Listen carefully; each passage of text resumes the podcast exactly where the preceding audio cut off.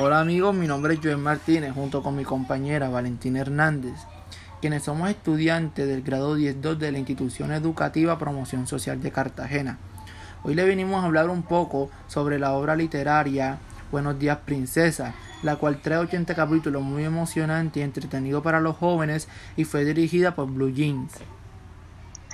El capítulo 32 a, no, a, nosotros nos pareció muy interesante, ya que hay un profundo secreto entre Valeria y Elizabeth, unas grandes amigas, quienes ambas están enamoradas del mismo chico y una de ellas ya está saliendo con él a escondidas de la otra, porque sabe el mal momento que puede pasar si la otra se entera.